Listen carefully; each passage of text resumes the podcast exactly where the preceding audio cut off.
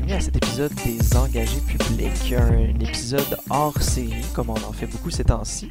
Euh, je suis Louis-Philippe Valiquette et je suis avec François Larouche. Et aujourd'hui, en fait, cette semaine, François, tu as fait euh, une entrevue pour un peu euh, boucler notre premier tour d'horizon avec un représentant du Parti libéral. Oui, c'est en plein ça. J'ai rencontré euh, Stéphane Strill, c'est le président de la commission jeunesse du Parti libéral.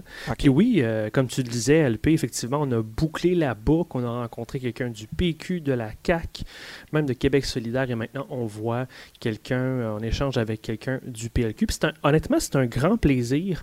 j'ai vraiment aimé notre discussion ouverte à bâton rompu. Et j'ai pu lui poser des questions qui me... Qui me euh, vraiment qui m'intéressait euh, sur toute l'histoire du Parti libéral, leur vision actuelle, puis où est-ce qu'ils s'en vont?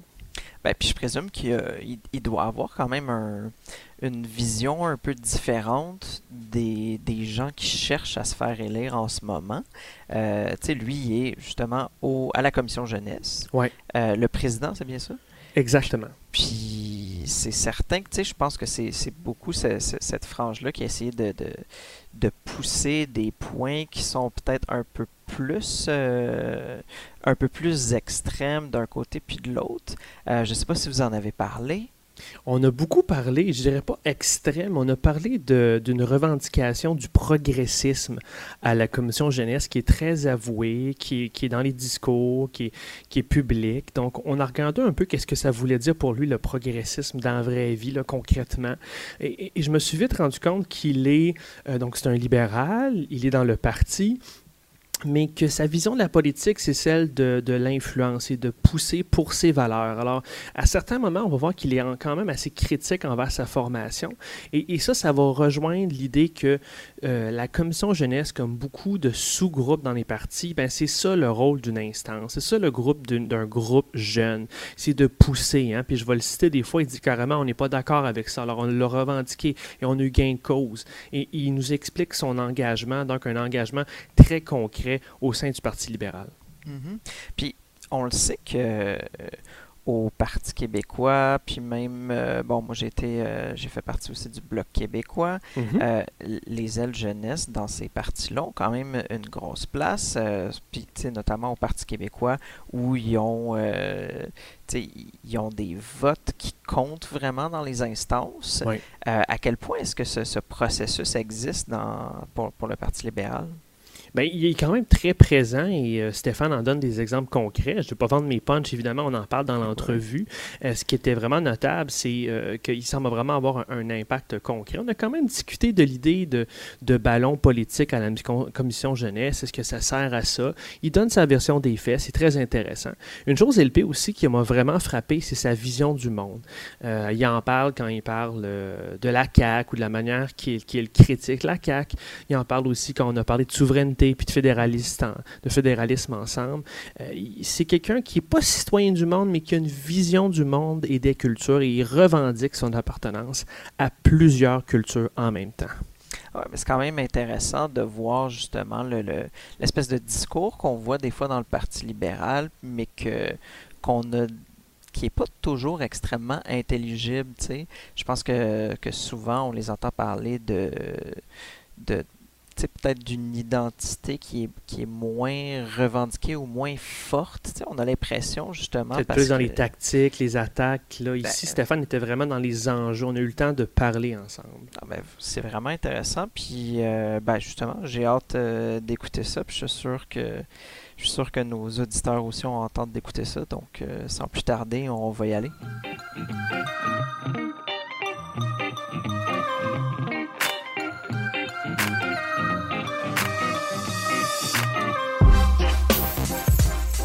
Bonjour Stéphane, ça va bien? Bonjour, très bien vous? Oui, ça va bien, merci. Euh, j'admire quand même beaucoup ce que, ce que tu fais aujourd'hui. Euh, il faut se parler. On est très content aux engagés publics d'avoir rencontré des gens de tous les partis et on veut en savoir plus sur euh, ta vision, celle du Parti libéral et celle de la commission jeunesse du Parti libéral. Peux-tu d'abord, avant qu'on rentre dans la politique, nous parler de toi, l'individu, pas le politicien, mais qui est Stéphane? Alors moi, c'est, euh, je, m'appelle Stéphane, comme tu dis, je suis impliqué en politique depuis quelques années déjà. Euh, j'ai un parcours euh, assez particulier parce que je suis né au Mexique de parents français et espagnols. Et je suis arrivé au Québec quand j'avais 3 ans, donc en 1997 à peu près. je suis allé toute ma vie à l'école française à Montréal. Donc c'est le système d'éducation français, mhm. comme si j'étais en France finalement. Euh, donc de la maternelle jusqu'à la dernière année de l'équivalent du cégep. J'ai passé à peu près 12 ans de ma vie là-dedans. Euh, essentiellement avec des Français, quelques Québécois, euh, mais essentiellement des Français, des gens du Moyen-Orient, de l'Afrique du Nord, etc. Et malgré ça, j'ai été très rapidement intéressé par la politique, par l'histoire en général, par euh, par les sciences humaines. C'est des sujets qui m'ont beaucoup intéressé et je suivais beaucoup la politique française à l'époque, mais la politique québécoise aussi, euh, dans, ma jeunesse depuis assez longtemps, je dirais. Qu'est-ce qui t'a amené à la politique? Pourquoi ça t'intéressait? Ben, c'est une bonne question que je me suis posée plusieurs fois pour comprendre parce que de mon souvenir, c'est quelque chose qui m'intéresse depuis vraiment très très très longtemps. Mhm. Euh, j'ai du mal à mettre un point vraiment sur le moment où j'ai vraiment commencé à m'intéresser par ça. Mais quand j'y pense, je réalise que quand j'étais jeune, j'écoutais depuis très très longtemps les émissions comme Infoman Dieu crée la flaque, etc., qui sont euh, des bonnes vitrines pour la politique, pour commencer. c'est difficile souvent quand on va commencer à, lire les journaux, à, écouter les nouvelles, de bien comprendre c'est quoi la vie politique. C'est des émissions qui sont quand même de, vulgarisation, quand même, on s'entend pas très profondes, là, c'est des émissions humoristiques, mais qui m'ont permis quand même de m'intéresser sur le sujet, de comprendre la vie politique. Et finalement, après, quand j'ai discuté avec mes amis qui avaient le même âge que moi à l'école secondaire, je réalisais que j'avais une petite longueur d'avance sur eux en termes de compréhension du système politique. Et que euh, la, passion que j'avais pour ce sujet-là n'était pas nécessairement partagée par tout le monde. Dans ma tête, tout le monde s'intéressait, tout le monde comprenait. Finalement, j'ai réalisé que c'est ça. Pour moi, c'était normal. Finalement, j'ai réalisé que j'étais un petit alien qui s'intéressait à quelque chose qui n'intéressait personne euh, à mon âge, en tout cas vers 12-13 ans. Et donc, c'est vraiment comme ça que j'ai vraiment pris conscience, je dirais, que je m'intéressais au sujet. Mais euh, c'est quelque chose qui m'intéresse souvent, et pourtant, mes parents ne sont pas particulièrement politisés, je dirais. Euh, mon père l'est un peu plus que ma mère, mais c'est pas un sujet, je pourrais pas dire qu'on en parlait à table à tous les jours. Là. Donc, euh, euh, c'est vraiment venu parce que mes professeurs en parlaient, j'imagine, à l'école, euh, parce que ma famille peut-être plus éloignée en parlait aussi, mes grands-parents, mes oncles, tantes, c'était un sujet qui, qui, existait à table. Donc c'est venu comme ça, mais je pourrais pas mettre un point vraiment sur le moment où j'ai commencé à m'intéresser. T'avais-tu des sujets plus particuliers qui tenaient à cœur dans la politique en général? Pas vraiment, je dirais que c'était vraiment la politique, vraiment la vie politique, le système des partis, comment ça fonctionnait, euh, suivre les élections, suivre une campagne, ça m'intéressait déjà beaucoup. Après, c'est sûr qu'on s'intéresse à des sujets, certains plus que d'autres, mhm. mais au départ, c'était vraiment euh, suivre l'actualité. C'est vraiment l'actualité qui m'intéressait, euh, les relations internationales, les relations publiques, toutes ces questions-là, très jeune, m'intéressaient plus qu'un enjeu en particulier, je dirais. Donc, tu avais vraiment un intérêt pour la chose, puis comment ça s'est traduit vers l'action? Hein? Avoir l'intérêt, c'est une chose, mais aller sur le terrain, c'en est une autre. Comment tu as fait la transition? Euh, ben, c'est certain que depuis longtemps, je me disais j'ai envie de faire de la politique un jour.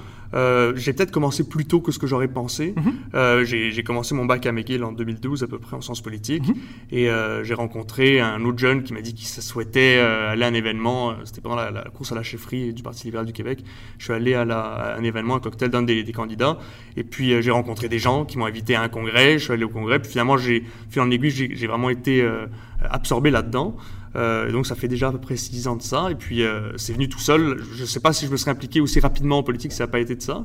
Mais euh, c'est vraiment venu comme ça, je, en, rencontrant des gens et en, en découvrant vraiment le monde politique très rapidement. Il faut dire qu'au Québec, on a la chance d'avoir une vie politique et des partis qui sont très, très, très ouverts aux, jeunes mhm. et euh, très ouverts euh, en général. C'est-à-dire que les, politiciens sont euh, accessibles, sont ouverts à dialoguer avec n'importe qui. Actuellement, on, a, on, a, un jeune stagiaire français qui nous suit un peu partout dans la campagne et quand on rencontre des ministres, je leur présente toujours notre, notre cher Jonas et ils prennent toujours un 15-20 minutes à lui parler, à écouter ce qu'il ce qu'il a à dire.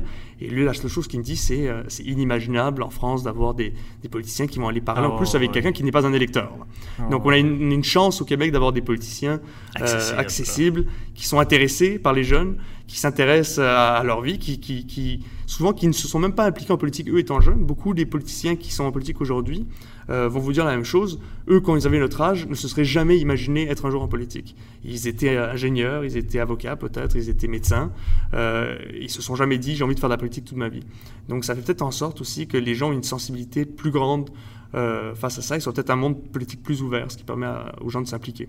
Pourquoi s'impliquer? Euh, quand je regarde ça aujourd'hui, pourquoi s'impliquer à l'ère de Trump? On est cynique, le, la, course est rendue plus importante que les enjeux dans, dans les médias. Pourquoi on s'impliquerait aujourd'hui en politique à notre ère? Ben, je pense justement pour ces raisons-là pour éviter d'avoir éventuellement un Donald Trump québécois. et c'est certain que des fois, on a l'impression de travailler contre le vent. Euh, qu'on a beau présenter des idées qui sont intéressantes, des idées qui sont euh, novatrices, euh, souvent c'est pas celles-là qui vont retenir l'attention dans les médias. Ce mmh. C'est pas celles-là dont on va le plus parler. Ça va être les, les, petites polémiques de la journée. Et ça, c'est sûr que c'est un peu dommage. C'est fatigant quand on travaille. nous, à chaque été, on a un congrès vers la fin, vers la mi-août, chaque année depuis près de 40 ans. Et, on travaille donc tout l'été à produire des résolutions. On a une, consultation régionale, on va rencontrer nos militants pour vraiment voir c'est quoi les enjeux qui les intéressent. On prépare un document, c'est plusieurs dizaines de, propositions de résolutions. Et c'est toujours très frustrant quand on arrive le jour du congrès, quand on présente finalement ces résolutions-là aux médias, de voir lesquelles sont euh, prises lesquelles ne le sont pas. Parce que souvent, c'est pas celles qui ont demandé le plus de travail ou le plus de recherche ou qui sont les plus intéressantes qui reviennent dans les médias. Donc c'est sûr que c'est un défi de se dire qu'on malgré tout ça, on a quand même la motivation de le faire, mais il faut y croire. Et euh, pour ma part, j'y crois vraiment. Je pense qu'on peut vraiment euh, changer les choses quand on s'implique. Et on a plusieurs exemples très concrets. Je pense qu'on pourra en aborder euh, aujourd'hui. Des exemples très concrets qui, Toi, ça serait quoi les exemples concrets? En quoi tu crois, toi?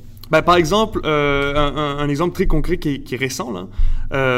On, on, a proposé récemment, la commission jeunesse, de, de, de, de rémunérer les stagiaires en enseignement. Mm C'était pas prévu, le parti, le gouvernement ne comptait pas le faire.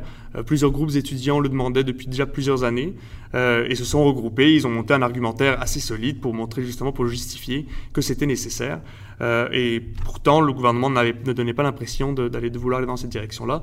Nous, c'était une position qu'on défendait, la commission jeunesse. Mhm. Et euh, parce qu'on la défendait, on a vu qu'il y avait une opportunité intéressante à quelques semaines du dernier budget qui a été présenté. Et on a rencontré le ministre des Finances, on a rencontré la ministre de l'Éducation supérieure, l'enseignement supérieur.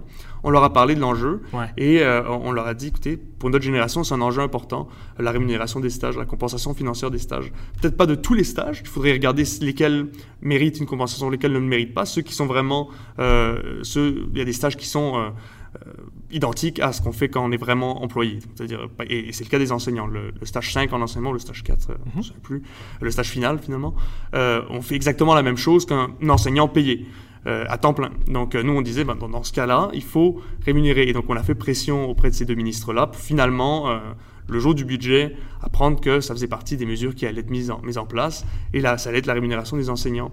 Et euh, pour avoir discuté avec beaucoup de, leaders étudiants, avec les deux ministres, euh, ce qu'on nous a dit, c'est vraiment le fait que vous ayez poussé a fait en sorte qu'on se dise, bon, on va débloquer l'argent pour ça. C'est pas une somme énorme qui avait besoin d'être débloquée, mais c'était vraiment le fait de dire, les jeunes libéraux vous le demandent, il y a une pression à l'interne, au sein du parti, qui fait en sorte que c'est pas du vent ce qu'on demande. C'est pas juste euh, euh, être dans les photos, poser des pancartes. C'est vraiment une influence qu'on peut avoir euh, sur le gouvernement. Mais comment ça marche? Parce que pour les auditeurs qui sont peut-être pas familiers avec mm-hmm. le concept de commission jeunesse à la base, comment ça fonctionne surtout dans une dynamique où sa formation politique forme le gouvernement? C'est quoi le rôle d'une commission jeunesse? Et je, me suis quand même préparé avant l'entrevue. Hein, dans des discours, tu dis on a été entendu sur X, mm-hmm. on a été entendu sur Y. Comment on peut influencer un gouvernement? Comment ça marche? Ben D'abord, il faut faire la différence, et ça, euh, quand on n'est pas vraiment dans le milieu, c'est difficile des fois de comprendre vraiment la différence entre le gouvernement, le parti et l'aile jeunesse. C'est vraiment trois choses différentes. Euh, donc le gouvernement, c'est le Conseil des ministres, ce sont les, députés, les, les, ministres du gouvernement. Euh, le parti, c'est la formation politique qui regroupe des militants qui sont membres d'un parti politique. Et le parti peut proposer des choses euh, que le gouvernement va écouter ou ne va pas écouter. Euh, il peut y avoir des divergences d'opinion entre des positions du gouvernement et des positions du parti. Et la commission jeunesse, qui est une instance du parti, euh, du moins notre commission jeunesse est complètement indépendante du parti, mhm. on peut avoir des positions qui ne sont pas les mêmes qu'avec le parti ou qu'avec le gouvernement. Donc c'est toléré. C'est toléré, puis c'est même encouragé. C'est c'est sain. je pense dans un parti politique d'avoir des débats et de se dire sur certains enjeux, on n'est pas d'accord et il faut, il faut le faut le traduire en, en actes. Et puis c'est ça, je pense que justement le but d'avoir une aile jeunesse, c'est pas juste d'avoir une armée de bénévoles quand vient le temps des élections pour poser des pancartes. C'est aussi durant un mandat et durant la vie publique d'un parti politique, d'avoir un débat à, l'interne, un débat d'idées qui, qui, peut... Euh, donc finalement, c'est un espace de discussion euh, pour recruter des jeunes, pour, euh, pour eux pour discuter, pour proposer de nouvelles choses. Donc nous, ce qu'on fait, c'est qu'on on consulte nos militants, souvent, ou nos militants peuvent eux-mêmes aussi proposer des, des résolutions. D'accord. on a un congrès, comme j'ai dit, donc à la fin, fin de, fin de l'été. rassemblez. On se rassemble, tous les militants, enfin tous les militants sont invités. En général, on a 450 personnes. Cette mhm. année, on a eu le plus gros qu'on a eu dans les dix dernières années, avec près de 700 personnes. la veille, de, enfin la veille, c'était le 11 août, donc à quelques jours du déclenchement des élections. Et donc à ce moment-là, on, euh, choisit les positions qu'on veut euh, adopter, qui seront des positions des jeunes libéraux. Et une fois que la position est une position de la commission jeunesse, notre travail, enfin mon travail en tant que président et porte-parole, c'est de, faire de la représentation auprès du parti pour que lors des congrès du parti, les positions qu'on défend euh, soient euh, mises sur le plancher pour en débattre. et puis une fois qu'on les débat et qu'elles sont adoptées, ça devient également des positions du Parti libéral. Et ensuite, le parti, en plus de la commission jeunesse, fait pression auprès du gouvernement pour que ces positions-là deviennent, deviennent des lois. Et donc, il y a plusieurs exemples. Par exemple, quand on a eu toute la, question, la saga sur Uber et le transport ah, urbain, là, c'est vraiment un exemple où le gouvernement allait dans une direction que nous, on avait une position qui demandait d'aller dans une direction totalement opposée. Le parti, à ce moment-là, n'avait pas vraiment de position. On a amené la question lors d'un conseil général du parti. Mhm. Euh, ça a été des débats qui ont été assez animés. Euh, entre les jeunes, euh, certains qui étaient moins jeunes, et euh, on voyait qu'il y avait des, gens qui étaient plus âgés qui défendaient la position des jeunes libéraux et des gens plus jeunes qui défendaient, enfin chaque personne a sa liberté de parole. Dans Mais comment tu vois ça? Comment on pourrait dire que c'est une forme de conflit ou de négociation des intérêts? Comment tu, tu vois ça? Comment tu expliquerais ça aux auditeurs? Comment on, gère ce genre de désaccord, par exemple, avec le gouvernement quand on est à l'intérieur du parti? Ben, c'est un débat d'idées. Il faut juste proposer les choses et puis les démontrer. Ensuite, je pense que c'est comme euh, toujours dans la vie, notre but et la politique en général, c'est euh, souvent c'est l'art de convaincre. Hmm. Donc, si on propose quelque chose, il faut démontrer pourquoi c'est nécessaire. Donc, nous, on a, on a, expliqué que le Québec, essentiellement, dans cette question-là, ne pouvait pas passer à côté de tout l'univers de, de, de, de l'économie collaborative, que Uber, c'est une entreprise. On peut penser qu'elle a des pratiques qui sont euh, pas nécessairement les meilleures. C'est probablement pas la meilleure entreprise en termes de, en termes de social, mais c'est un modèle qui, euh, qui est pertinent et surtout, euh, il ne faut pas faire un cadre qui soit trop restrictif pour empêcher les acteurs potentiellement québécois d'émerger. Donc notre position, ce n'était pas une position pour défendre Uber, c'était une position pour défendre le modèle d'économie collaborative. Donc nous, on a demandé d'avoir un, un projet pilote on a demandé la mise en place d'un groupe de travail sur cette question-là pour, pour, avoir des, propositions. Ce groupe de travail euh, a été accepté. Le gouvernement a dit on, va, on va faire un groupe de travail sur l'économie collaborative qui était présidé par Guillaume Lavoie. Euh, ils ont rendu leurs conclusions, je pense, au printemps. Et euh, dans ces conclusions, il y a des choses très intéressantes, notamment quelque chose qu'on avait demandé aussi, c'était un sommet, vraiment un sommet national sur l'économie collaborative, parce que on dit souvent c'est l'économie de demain, mais c'est vraiment l'économie d'aujourd'hui, puis de plus en plus ça va l'être. Donc là, c'est dans, ce cas-là, c'est vraiment au terme de covoiturage urbain, mais euh, ça peut toucher euh, des, trucs comme euh, le partage d'ustensiles de, de, cuisine, le partage de, pelles, des choses, des objets qu'on a là chez nous qu'on n'utilise jamais. plutôt d'avoir l'exemple de la perceuse, celui qui me revient en tête, c'est chaque personne a une perceuse chez lui. la durée, dans la durée de vie de la perceuse, elle va tourner en moyenne, je pense, c'est 15 minutes, un truc comme ça. Alors qu'on pourrait avoir une perceuse par rue, par exemple, euh, puis que les gens se partagent la perceuse quand ils en ont besoin. Donc en termes d'efficience, de, c'est plus efficace. C'est pour donner un exemple, mais l'économie collaborative, c'est une économie qui va toucher vraiment tous les secteurs de la société. C'est quelque chose qui te passionne. Très rapidement. Ben, c'est un sujet qui est très intéressant, absolument. Euh, et donc nous, notre position, c'était de dire, euh, il faut, il faut pas mettre des bâtons dans les roues de cette industrie-là. Ça va arriver. Il faut qu'on ait un cadre qui soit acceptable, qui garantisse une bonne équité pour tous les acteurs. Et voilà, donc on a réussi à le prouver. On a réussi à démontrer que c'était pas la bonne voie. On a été écouté, puis finalement, Uber a encore le droit de rouler euh, il y aura d'autres entreprises qui pourront éventuellement venir euh, au Québec euh, participer à, cette industrie-là. Et puis, les chauffeurs de taxi sont encore là. Et puis l'industrie de taxi n'est pas morte comme on l'annonçait. Donc il faut juste le démontrer. Et puis notre travail, c'est ça, c'est de démontrer, d'arriver avec des statistiques, de prouver pourquoi quelque chose qu'on propose est pertinent et utile. Qu'est-ce que tu répondrais aux critiques qui disent que, euh, je te pose la question, mhm. vas-y ouvertement, il n'y a pas de problème, mais qu'est-ce que tu répondrais aux critiques qui disent que les commissions jeunesse, ça sert à, lancer des ballons, euh, qui sont des outils des partis euh, en haut et du national? Bah, personnellement, honnêtement, et du point de vue de la commission jeunesse, euh, on n'a jamais, jamais, jamais reçu euh, quelque commande que ce soit. La seule commande qu'on a pu avoir, c'était euh, Philippe Couillard nous a demandé plusieurs fois brasser la cage. Donc ça, c'est une commande qu'on oui, a je me souviens de ça, c'est vrai. Euh, il nous a aussi demandé d'avoir un gros congrès jeune cette année parce qu'on partait en élection. Ça, c'est une commande qu'on a qu'on a livrée. Euh, mais c'est pas, ça fait pas partie de, de- des La dynamique de la dynamique interne. interne.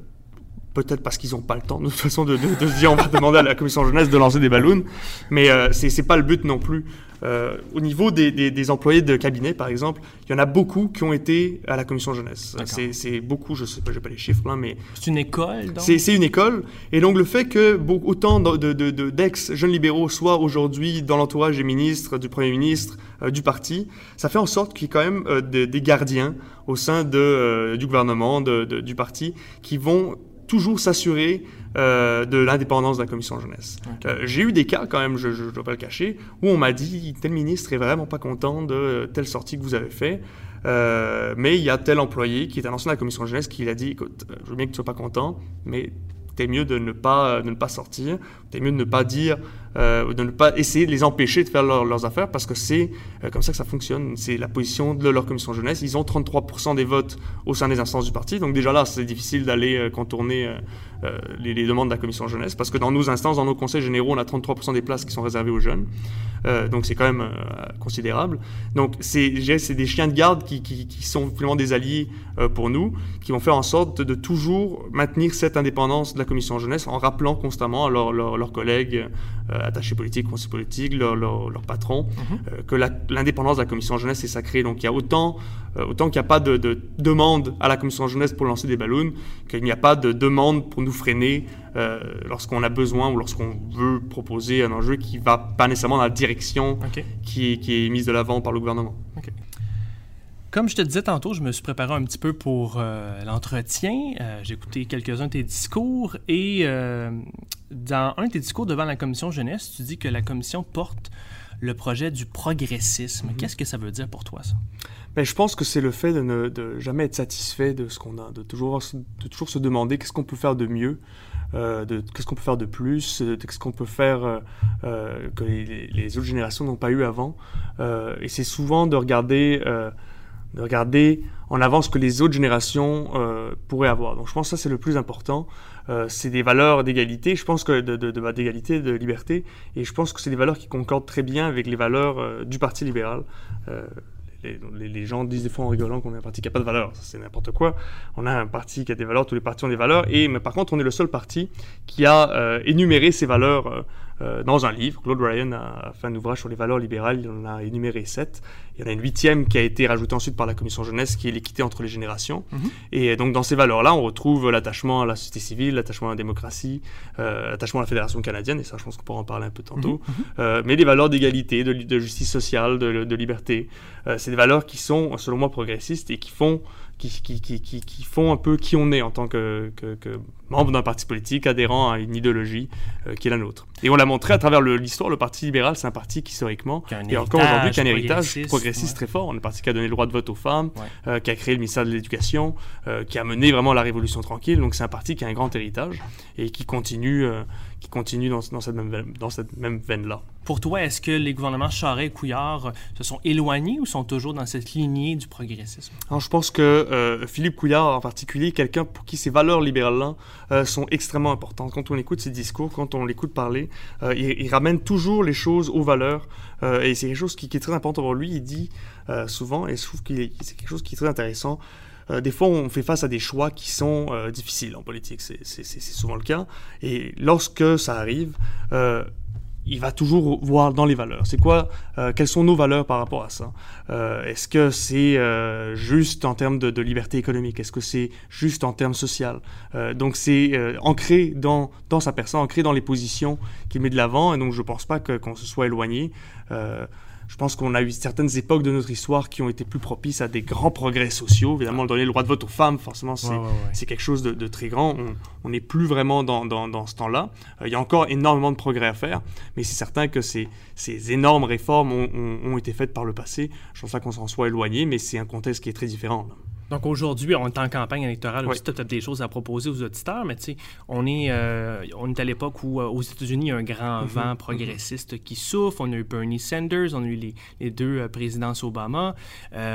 et tu as souligné l'héritage aussi du Parti mhm. libéral avec de grandes choses quand même qui ont été faites par le Parti libéral. C'est quoi les priorités? Où est-ce qu'on est rendu en 2018 au niveau du progressisme? Qu'est-ce qui est prioritaire maintenant, aujourd'hui? Je pense que euh, la question environnementale, par exemple, en fait partie. Mhm. Euh, la question euh, de, de, l'inclusion de tout le monde dans la société. Et quand je dis de tout le monde, c'est des minorités. les minorités, ça, ça, va autant des minorités sexuelles que des, minorités, des communautés culturelles qui ont encore un recul enfin, un recul, une distance par rapport euh, aux, autres communautés majoritaires, la majorité francophone. Euh, quand on regarde les taux d'emploi, quand on regarde le, les taux de scolarisation, etc., euh, c'est des communautés encore qui ont un, retard. donc je pense que c'est vraiment dans, cette direction-là qu'il faut aller quand on parle de progressisme. Donc c'est vraiment l'égalité finalement pour les citoyens, de savoir que n'importe quel citoyen québécois, quel que soit son code postal, quelle que soit son origine ethnique, n'aura pas les, aura les mêmes opportunités que, que tous finalement. Peut-être que c'est une vision à laquelle tu n'adhères pas, il n'y a pas de mhm. problème. On peut des fois euh, échanger avec des points de vue différents, il n'y a pas de problème. Mais des fois, le progressisme, ça veut également euh, souligner euh, la, la, la, protection et la défense des travailleurs, des classes moyennes. ça fait aussi partie, on parle également d'égalité, d'intégration, des inégalités sociales. Est-ce qu'on a les moyens monétairement en 2018 euh, euh, de s'entraider au Québec? Ben, je pense que oui. Euh, c'est certain qu'on a passé par une période qui était difficile du point de vue budgétaire, où on a accumulé des déficits pendant plusieurs années. C'était des déficits qui étaient vraiment structurels. Ce n'était pas uniquement des déficits ponctuels parce qu'on passait par une crise ou quoi que ce soit. C'était vraiment des déficits qui étaient dans la structure de l'État. Et ça, empiler les déficits, selon moi, c'est quelque chose de complètement anti-progressiste, si vous voulez mon avis, parce que finalement on fait juste rajouter de l'argent, dans, enfin on fait juste euh, augmenter la dette, et la dette c'est les générations futures qui vont devoir la payer. Donc là on a remis euh, la maison en ordre, comme on dit, on a, on a équilibré les finances publiques. Et le fonds des générations. le fonds des générations par exemple, et l'équilibre des finances publiques, ce sont tous les partis, à part Québec solidaire, qui se sont engagés dans les mêmes délais que le Parti libéral à, euh, à, atteindre l'équilibre budgétaire. Donc la CAG, le Parti québécois et le Parti libéral ont promis ça en 2014, l'atteinte de l'équilibre budgétaire. c'est nous qui avons remporté l'élection, c'est nous qui avons euh, réaliser l'atteinte de l'équilibre budgétaire. Euh, et c'est certain que lorsqu'on est à l'opposition, on est dans une position souvent de, enfin, c'est le rôle de l'opposition, de, s'opposer, comme le terme le dit. Euh, souvent, c'est une position aussi de spectateur où c'est très facile de critiquer et c'est souvent une critique qui est peu constructive. Euh, et c'est ce qu'on a vu à plusieurs reprises pendant les quatre dernières années, c'était des critiques face à différentes mesures qui avaient été prises pour atteindre cet objectif que tout le monde s'était donné. Euh, aujourd'hui, on n'est plus dans cette situation-là, on a mhm. des surplus, ce qui est une très bonne chose, et ces surplus nous donnent justement une marge de manœuvre supplémentaire pour euh, pouvoir s'offrir des, services publics, des nouveaux services publics. je ne suis pas du tout, et au Parti libéral, on n'est pas du tout de, de, ceux qui pensent que un surplus budgétaire, c'est tout simplement parce qu'on taxe trop les citoyens, et donc il faudrait uniquement baisser les impôts pour arriver à un équilibre zéro. Nous, on pense que euh, des marges de manœuvre comme ça peuvent nous permettre d'investir dans des services différents. Et justement, par exemple, hier, on a, on a proposé le, service de transport en commun gratuit pour les étudiants à temps plein et pour les personnes âgées. 65 mhm. ans et plus, c'est une mesure qui coûte, je ne me trompe pas, 200 millions, euh, mais qui, est, euh, qui rentre dans notre cadre financier qui est réalisable. Donc je pense que c'est le plus important aussi, c'est euh, très bien de se dire on va, on va investir dans toutes sortes de choses. Si on n'est pas capable de le payer, euh, c'est pas non plus euh, une avancée du point de vue budgétaire parce qu'éventuellement il faudra le payer. Donc je pense qu'on a les moyens, on sait donner les moyens, du moins dans les quatre dernières années avec le travail qui a été fait par notre gouvernement, et on peut toujours en faire plus. mais je pense que ça fait partie de, de, de, des attentes des Québécois de se dire on fait des efforts, c'est pas pour rien, c'est pas uniquement pour avoir un chèque de 200 dollars de crédit d'impôt à la fin de l'année, s'acheter un nouveau cabanon. C'est vraiment parce qu'on veut des écoles qui soient en état, des hôpitaux qui soient en état, des, gens qui soient bien soignés, bien éduqués.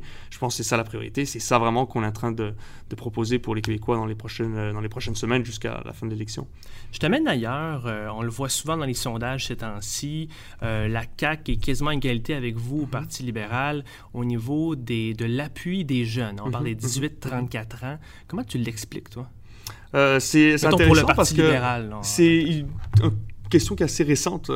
Moi, j'ai commencé à m'appliquer en politique euh, activement en 2012, après euh, l'élection de 2012, mhm. donc la, victoire de Pauline Marois, qui était aussi la défaite du Parti libéral. Et c'était, il y a un contexte euh, juste après la crise étudiante de 2012, la crise était encore toute fraîche, où les jeunes, du moins l'image public qu'on avait, c'était que les jeunes étaient euh, fortement opposés au Parti libéral en 2012 à cause de toute la question des frais de scolarité. Et, et, cette situation-là a complètement basculé, je pense, en 2014.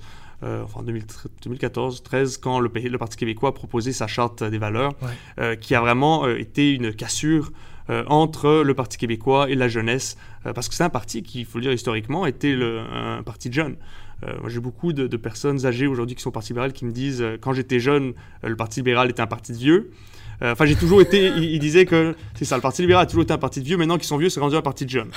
Euh, c'est certain que la charte des valeurs a fait en sorte que beaucoup de jeunes s'éloignent, je pense, du Parti québécois de, de, de, la question de l'indépendance euh, et se retrouvent finalement au Parti libéral, qui est un parti avec Québec solidaire aussi, qui défend une vision plus inclusive. Après, on peut en débattre, mais plus, plus ouverte face à l'immigration, face à la diversité. une vision à laquelle la CAQ, la CAQ n'adhère pas non plus. et ce qui explique en partie que les jeunes soient, soient de ce côté-là, je pense. Euh, on ne peut pas recevoir vraiment quelqu'un du Parti libéral sans parler de la mhm. position, euh, de la question de l'autonomie du mhm. Québec, mhm. quand même. Euh, comme on dit, on n'est quand même pas là pour faire des débats, mais je suis là pour te faire l'opportunité de, présenter ta vision des choses. pour toi, personnellement, là, dans tes tripes, qu'est-ce qui fait dans tes tripes que, que tu sais que tu es fédéraliste ou que tu es, Canadien d'abord? Explique-moi ça. Ben, je dirais que c'est D'abord, une question de, de, sentiment, c'est euh, une appartenance, un sentiment d'appartenance à un pays. Mhm. euh, et c'est une appartenance, ça peut être euh, multiple. Mhm. euh, comme j'ai dit au début de l'entrevue, je suis né au Mexique, mes parents sont français et espagnols, j'habite au Canada, et l'identité, ça n'a pas nécessairement besoin d'être unique. Donc, j'ai pas à choisir uniquement, je, je, suis québécois, donc je ne peux pas être canadien, je suis canadien, et donc pour moi, le Québec, c'est là où j'habite, mais c'est pas, ça fait pas partie de moi. Es-tu citoyen du monde?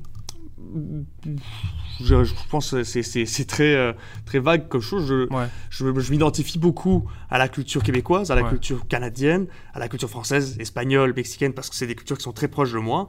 Euh, je peux après ensuite euh, apprécier beaucoup une culture qui n'est pas la mienne sans nécessairement me sentir allemand. Enfin, j'ai aucune, je, ne suis pas proche particulièrement de la culture allemande. donc, je pense que l'identité d'une personne peut être multiple, peut être extrêmement diverse, et je le vis moi. Donc, pour moi, c'est pas difficile de dire je peux être canadien tout en étant québécois. Euh, et je pense que euh, faut surtout aller au-delà de l'argument de bon, on est canadien parce que financièrement c'est difficile euh, d'être tout seul. je pense qu'à partir de, de, de, moment où on comprend ça, on peut être les deux. Euh, parce que si on résume notre appartenance au, fédéralisme, à la Fédération canadienne uniquement parce que ben, sinon c'est pratique, c'est pratique. le jour où ça l'est plus, ça veut dire quoi? Ça veut dire que tu vas arrêter d'être attaché à ton pays. Euh, c'est pas le cas pour nous, c'est pas le cas pour moi en tout cas. Euh, c'est un attachement qui va au-delà euh, de, la simple question financière. C'est un attachement au niveau des valeurs. Je pense que c'est des valeurs que, que les Québécois partagent souvent. Les, valeurs canadiennes, les valeurs d'ouverture, d'inclusion, de, tolérance, de liberté, c'est des valeurs auxquelles les Québécois adhèrent. Et ça ne veut pas dire que pour certaines personnes le fait d'adhérer à ces valeurs-là ne euh, veut pas dire qu'on puisse se séparer de ce pays. C'est une question qui, selon moi, est totalement légitime. Mais je pense qu'on peut être les deux en même temps. C'est le cas pour moi. Je dirais même, moi, je suis les quatre euh, quand je pense aussi à, mes autres origines. Est-ce que, est que dans le passé, euh, le, côté, je, je, je, vais malheureusement jouer un peu dans les étiquettes pour mhm. simplifier la discussion, mais est-ce que le côté fédéraliste a été euh, trop misé sur le côté pratique et a manqué un peu le côté émotionnel de la passion de l'appartenance? Est-ce que c'était surtout au côté souverainiste d'avoir ça? Peut-être, peut-être. Euh, beaucoup de personnes souvent disaient que les souverainistes pensent avec euh, leur cœur et les fédéralistes avec leur tête. c'est peut-être vrai. C'est peut-être vrai que souvent, peut-être le Parti libéral, mais également aussi euh, les journalistes, les chroniqueurs, la société civile. Quand on parlait de fédéralisme, c'était uniquement euh, une question euh, de portefeuille plus qu'une question de cœur. et aujourd'hui, par contre, je pense que lorsqu'on demande aux jeunes en particulier, ils n'ont pas de difficulté à dire qu'ils sont fiers d'être canadiens. Pour eux, c'est une évidence. Euh, de le dire pour beaucoup d'entre eux. Évidemment, encore plusieurs jeunes euh, souverainistes, j'en connais beaucoup. Mais euh, je pense qu'effectivement, pendant beaucoup de temps, on a beaucoup parlé du Canada uniquement comme étant partenaire économique et pas vraiment comme une question d'appartenance. Mais je pense que cette question-là, de plus en plus, c'est pas le cas parce que, en partie, parce que le Québec, économiquement, va très bien. on est dans une situation où de plus en plus, je ne vais pas dire qu'on est le moteur économique du Canada non plus, mais on est passé, par exemple, de cancre des finances publiques à vraiment être le champion canadien de l'emploi des finances publiques. Donc on n'a plus nécessairement ce complexe par rapport au reste du Canada Canada qui faisait en sorte qu'on se dise, bon, ben, on est fédéraliste parce que sinon on serait encore plus pauvre. Là, on peut prouver qu'on peut être resté au Canada, avoir une économie qui est, qui est forte et tout de même apprécier le fait d'avoir un passeport canadien, puis de voyager, puis de se faire dire, ah, vous êtes des Canadiens, c'est le fun, c'est un pays qu'on aime beaucoup. Avec euh, le, poids démographique du Québec qui baisse de mhm. plus en plus dans la fédération, comment le Québec fait pour s'assurer d'être en contrôle de son avenir et de ses moyens? Ben, un de ces moyens-là, c'est évidemment l'immigration. Mhm. Et euh, c'est assez drôle parce que les partis, souvent, qui vont euh, euh, qui vont se plaindre, de, qui, vont, souligner le fait que le, poids du Québec dans la, dans la, dans la Fédération canadienne baisse. C'est également des partis qui vont proposer de réduire l'immigration qui contribue à l'accroissement démographique du Québec. donc c'est assez ironique de voir la CAQ, le Parti québécois, proposer des baisses d'immigrants euh, et en même temps de se dire que, que, le poids du français au Canada baisse, que le poids des Québécois baisse. Donc euh, pour moi, c'est une façon de, faire en sorte que, y ait, que le poids démographique du Québec augmente. mais il y a aussi, et ça c'est une proposition des jeunes libéraux qui a été mise en place, c'est le Conseil de la Fédération qui a été mis en place par Jean Charest euh, dizaine d'années, peut-être 12 ans. Euh, et c'est le regroupement de tous les premiers ministres du, de, des provinces qui se réunissent. Et je pense que c'est un moment où le fédéralisme vit vraiment euh, comme il doit être. C'est vraiment euh, un regroupement d'intérêts divergents. Dans un pays grand comme le Canada, euh, il faut que les différents intérêts soient représentés. Je pense que le système politique fédéral est un bon système pour un pays comme le nôtre, qui, d'une région à une autre, peut y avoir des milliers de kilomètres qui les séparent, des intérêts qui soient complètement divergents. Ah Et c'est un système de gouvernance qui est très efficace pour ce genre de pays. Pour un plus petit pays, ça peut peut-être pas nécessairement être le cas, mais pour un, parti, pour un pays comme le Canada qui a des grosses différences, c'est le cas. Donc, le, Conseil de la Fédération fait en sorte que le Canada, le Québec ait une voix au sein de la Fédération canadienne. Puis je t'amène pour terminer sur quelque chose de plus ludique, mhm. plus personnel. Euh, j'ai vu en ligne que tu as étudié l'histoire, la mhm, politique. Mhm, euh, est-ce que tu as vu des leçons à tirer de, tes études? Est-ce que tu as vu des choses qu'on devrait appliquer à travers l'histoire ou à travers la politique ici pour changer les choses? Bah, je dirais, c'est souvent pris un peu comme en, cliché, mais euh, le fait de ne rien prendre pour acquis, je pense, dans une démocratie, euh, c'est essentiel. Euh, qui aurait pensé il y a euh, en 2008, lorsqu'Obama a été élu aux États-Unis, que, ce pays-là serait dans la situation qu'il est actuellement. Euh, on a des, chroniqueurs dans des journaux respectés euh, qui se posent réellement la question, et très sérieusement la question, à savoir si le président des États-Unis est sain mentalement. Absolument. Euh, c'est quand même quelque chose d'assez grave de dire que la première puissance mondiale, économique, militaire, financière, soit dans cette situation-là. C'est assez inquiétant et ça nous démontre vraiment la fragilité de nos démocraties. Je ne veux pas revenir nécessairement à l'Europe des années 30. on a des exemples beaucoup plus près de nous, comme c'est le cas aux États-Unis, comme c'est le cas dans plusieurs pays européens, qui ont des, des, partis populistes d'extrême droite qui sont extrêmement forts. Mais tu veux pas que ça arrive ici, dans le fond. Ben, on veut pas que ça arrive ici, et je pense que quand on regarde l'histoire, on se dit que c'est euh, des fois des, des, choses anecdotiques qui vont faire en sorte que la population, tout d'un coup, pour une raison euh, parfois farfelue, va se retrouver à embrasser des leaders comme ça. Donc je pense que c'est une leçon qu'on peut retirer de l'histoire, c'est de se dire que la démocratie est vraiment précieuse.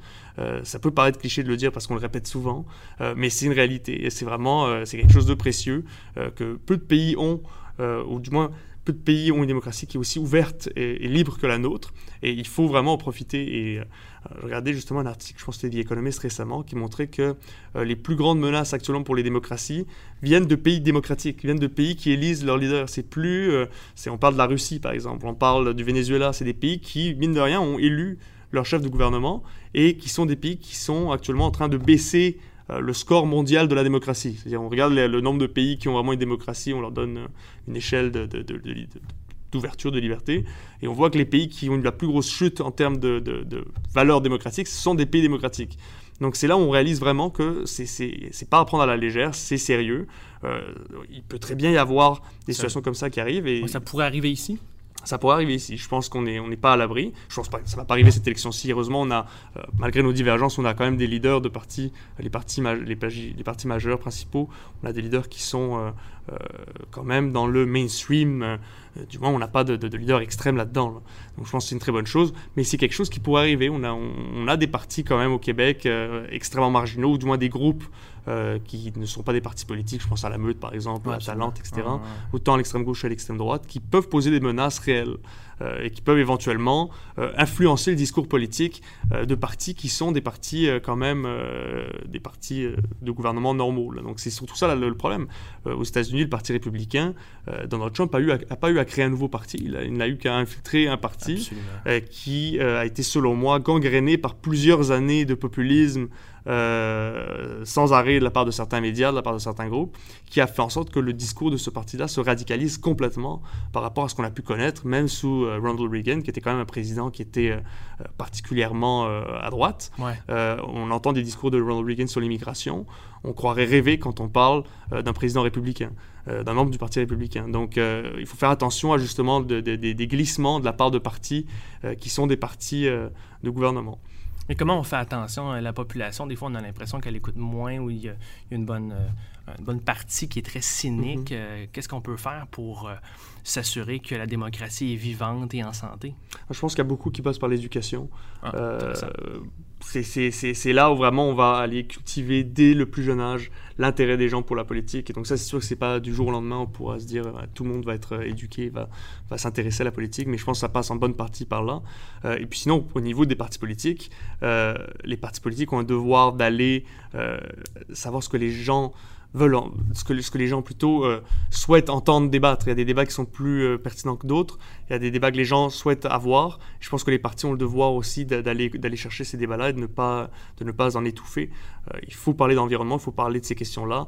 C'est des questions que les gens J'entends souvent mes amis me dire est-ce qu'on parle de tel enjeu? Puis je leur dis plus ou moins. Ce pas des sujets qui sont nécessairement vendeurs en termes électoraux. Donc il faut que les partis aussi aillent au-delà de qu'est-ce qui va aller chercher les votes et aillent vraiment dans des enjeux qui sont peut-être moins, moins croustillants électoralement parlant, mais qui sont des sujets importants. Et ça, ça va faire en sorte aussi que les gens euh, vont, euh, vont peut-être s'intéresser davantage. Euh, Stéphane, si on veut s'impliquer mhm. dans la campagne actuelle, ou on veut s'impliquer à la commission jeunesse, qu'est-ce qu'on fait? Alors, vous pouvez me contacter soit sur Facebook, sur Twitter, n'importe où.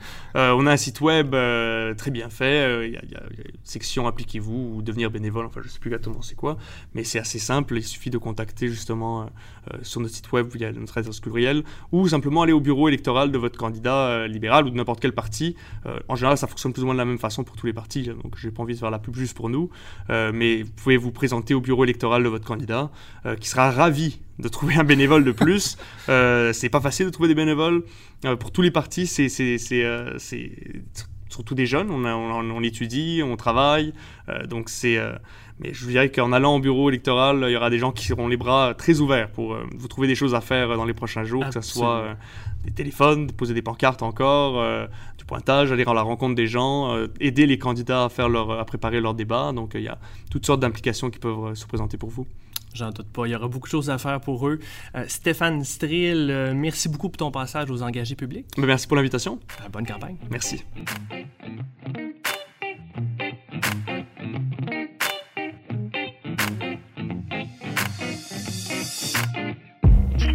Donc voilà, c'était notre épisode hors série cette semaine. François, t'avais-tu quelque chose à rajouter à propos de cette entrevue? Ben oui, j'espère que tu as apprécié. Écoute, moi, j'ai beaucoup apprécié euh, discuter avec Stéphane, mais en plus, je veux que tu saches que j'ai beaucoup apprécié discuter avec lui et son attaché après l'entrevue, euh, même si on a arrêté d'enregistrer. après ça, on est resté un bon 30 minutes à continuer la discussion, à se dire des choses. Euh, on est allé plus loin dans certains propos qu'on garde off the record, comme on dit entre nous, mais c'est vraiment des gens avec qui j'ai eu un bon contact et que j'espère revoir. Ben oui, mais je pense que même durant l'entrevue, on a senti euh, la complicité que tu avais avec eux, puis peut-être comme, tu sais, que... Comme beaucoup d'entrevues qu'on a euh, eues en passant, malgré toutes les différences des quatre parties. Hein? Oui, ben c'est ça, exactement. Je hein. pense que autant euh, qu'on s'imaginait peut-être avoir euh, des, des, conflits avec la CAQ ou entre autres, avec puis maintenant avec le Parti libéral, malgré qu'on s'attend peut-être à avoir des conflits, les gens sont toujours extrêmement intéressants et intéressés à entrer en communication. Puis ben voilà, je pense que c'est vraiment la, meilleure façon de, de pouvoir entrer en communication avec eux. Quand on parle des, des enjeux, puis quand on, regarde ensemble comment on peut changer le Québec, il y a toujours moyen de trouver un terrain d'entente. On a des désaccords des fois avec les gens, des mhm. fois il y a une joute politique, il y a de la communication politique, mais les quatre rencontres qu'on a faites montrent vraiment qu'il y a quelque chose à faire avec les citoyens du Québec, puis avec notre démocratie, puis on va continuer à travailler là-dessus. puis c'est certain, comme tu le dis, je pense que euh, le fait que ces gens-là soient impliqués, ça montre justement un beau côté du Québec, ça montre un beau côté de, de, l'implication puis de la ben politique, exactement. Puis je pense qu'avec euh, du monde comme ça, peu importe qu'on soit d'accord ou pas avec, leur avec leurs opinions, mhm. on s'en va euh, dans la bonne direction. Donc, euh, ben voilà. Donc, comme on le dit toujours, engagez-vous, impliquez-vous abonnez-vous à notre balado sur Apple Podcast, Google Podcast et SoundCloud. Suivez-nous sur nos pages Facebook et Twitter et on se revoit bientôt pour un épisode régulier. À bientôt!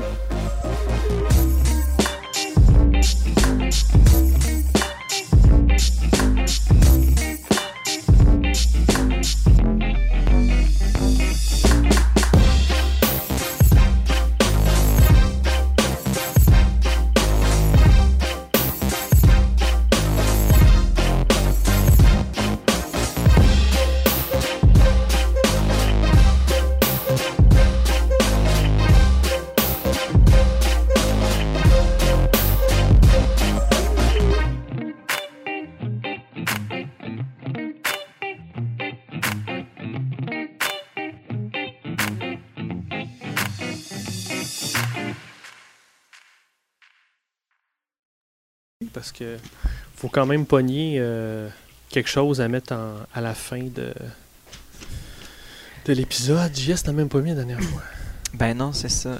Fait que là, c'est le bout où est-ce que on dit des niaiseries, puis ça se ramasse à la fin de l'épisode. Moi, je pense que c'est genre ça qui va se ramasser à la fin de l'épisode.